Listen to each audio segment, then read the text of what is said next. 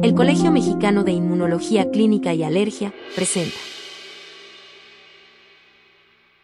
Sean bienvenidos a una cápsula más del Colegio Mexicano de Inmunología Clínica y Alergia. El tema sumamente interesante, medicamentos biológicos y su uso en enfermedades alérgicas. Nuestra ponente de hoy una excelente médica. Ella es la doctora Ana Paola Macías Robles. Ella es alergóloga e inmunóloga pediatra por el Centro Médico Nacional Siglo XXI del Instituto Mexicano del Seguro Social. Es profesora titular de la especialidad de alergia e inmunología clínica pediátrica en el Hospital de Pediatría de la Unidad Médica de Alta Especialidad del Centro Médico Nacional de Occidente. Doctora Macías, para nosotros es un gusto tenerla con nosotros. Doctora Ana Paola, los pacientes y el público en general se preguntan, ¿qué son estos medicamentos biológicos? Hola doctor, buenas, buenas tardes a todos. Los medicamentos biológicos son eh, medicamentos muy novedosos, digamos que son proteínas producidas en el laboratorio que tratan de hacer la función o inhibir funciones de sustancias eh, digamos que están muy agresivas en nuestro cuerpo para bloquear esa función exagerada y de esta manera poder eh, realizar el efecto y evitar, en este caso, pues alergias muy severas. Doctora, algunos medicamentos llamados biológicos o anticuerpos monoclonales, que es un nombre que es el propio nombre, hay una diferenciación cuando le dicen humanizados los pacientes se preguntan que hay, alguna, algunos que son sofisticados o por qué son humanizados. Sí, eh, pues ha habido mucho avance en la ciencia y en la tecnología en, el área de estos medicamentos. Se trata de hacer la función eh, de estos medicamentos la forma más parecida a nuestro cuerpo para que esas proteínas, eh, digamos que no tengan tanta diferencia a lo que produce nuestro cuerpo y no hagan reacciones tan severas. Eh, es más o menos la forma de explicarlo. Muy bien.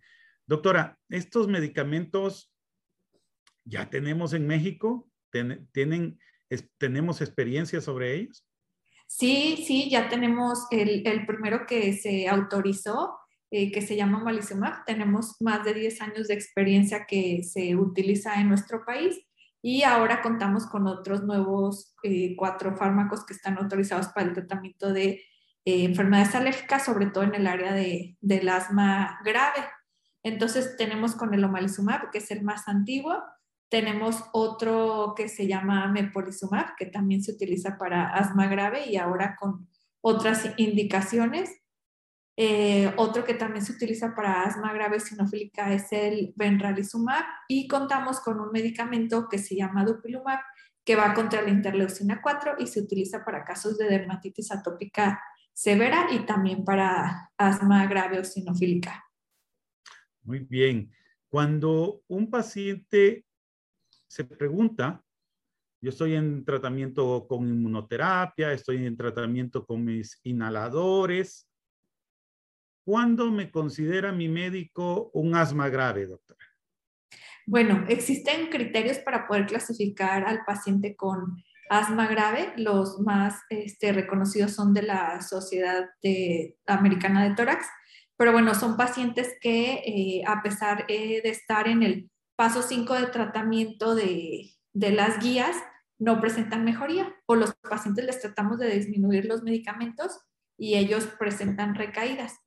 Pero bueno, casi siempre son pacientes que están con dosis alta de esteroide inhalado más un otro segundo controlador pacientes que requieren más de eh, tres ciclos de esteroide por año, de más de tres días, o pacientes que han ameritado una hospitalización por su asma en el año previo.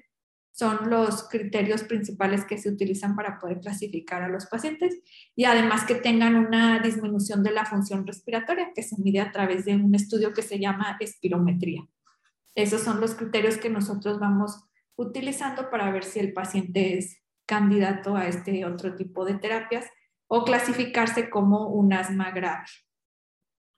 Muy bien, doctora. Esto implica entonces la comunicación entre diversas áreas de la medicina.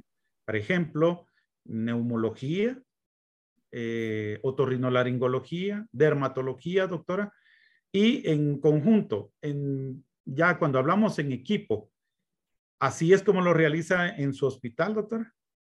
Sí, sí, nosotros este, actualmente contamos con una clínica de asma grave y de dermatitis atópica grave. Y entonces sí, el manejo de estos pacientes tiene que ser multidisciplinario.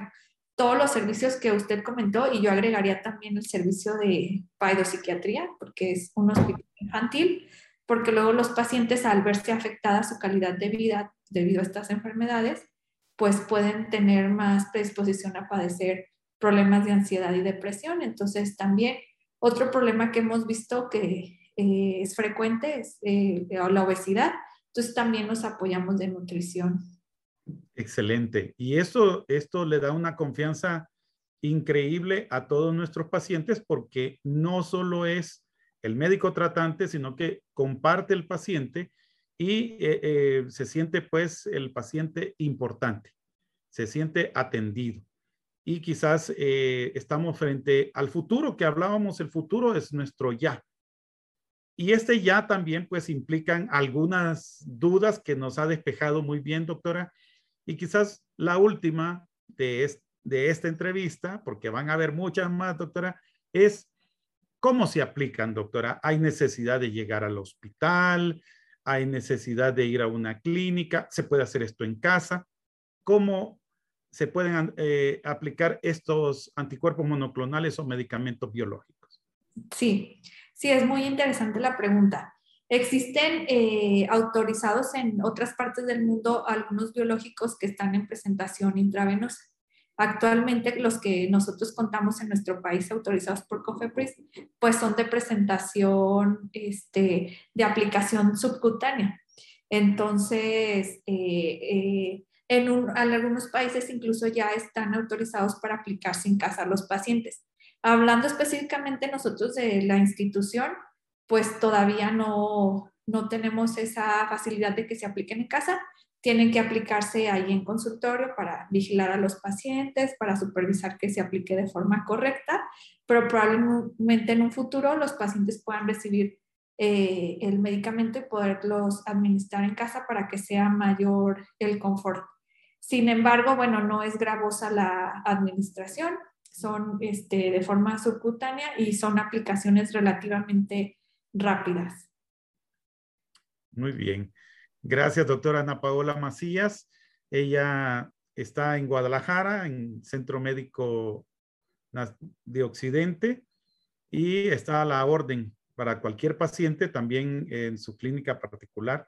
Ella es miembro de SEMICA y ha sido un gusto tenerla con nosotros, doctora en esta cápsula de medicamentos biológicos. Gracias, doctor. Un saludo para todos. Que esté muy bien. Gracias.